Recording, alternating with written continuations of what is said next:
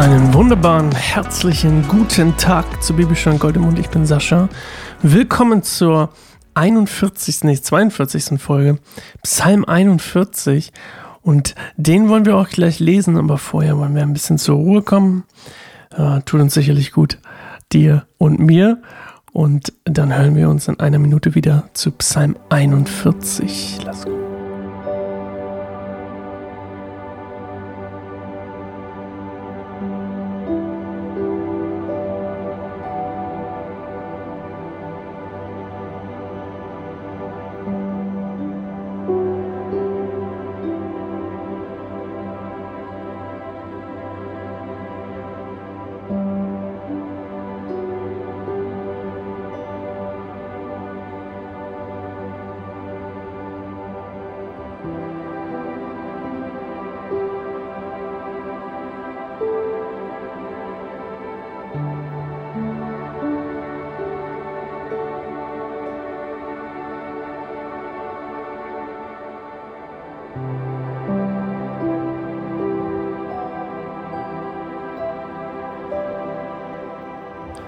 Psalm 41, ein Psalm Davids.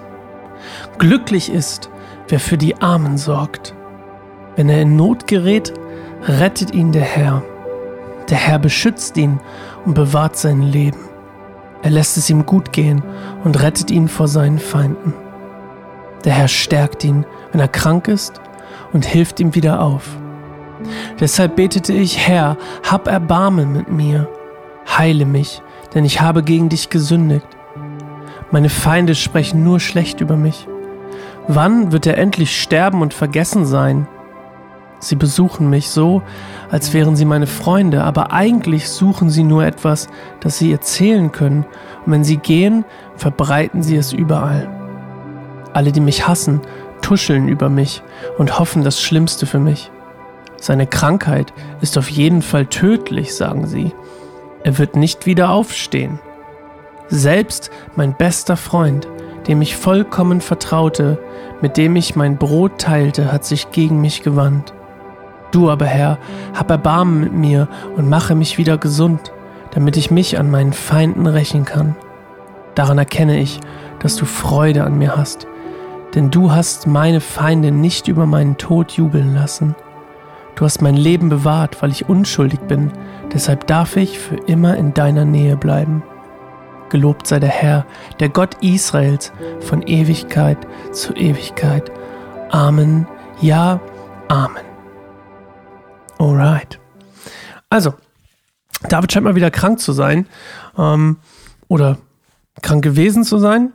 Ähm, das ist ja immer so die Frage, ob er, äh, wenn er dann schreibt, hey, danke, dass du mich wieder gesund gemacht hast, danke, dass meine Feinde nicht über meinen Tod jubeln konnten.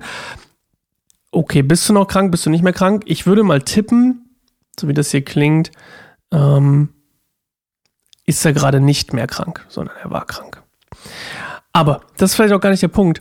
Eine spannende Sache hier in Vers 10. Hier in unserer Übersetzung steht, selbst mein bester Freund, dem ich vollkommen vertraute, mit dem ich mein Brot teilte, hat sich gegen mich gewandt.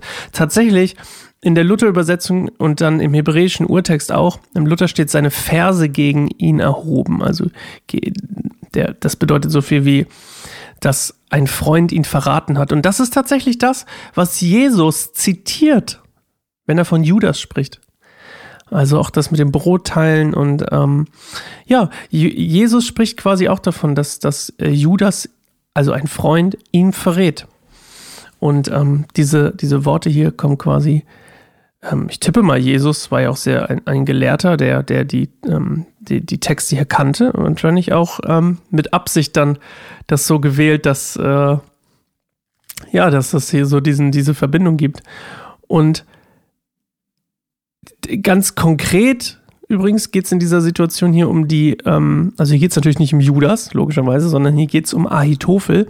Und ich weiß nicht, ob du dich an äh, Akitophel, ne, heißt der? Warte mal, heißt der Akitophel oder Ahitophel? Ich muss mal, jetzt, jetzt google ich einfach mal nebenbei hier so. Akitophel, der heißt Ahitophel. Okay, ich hatte, das wird auch mit H.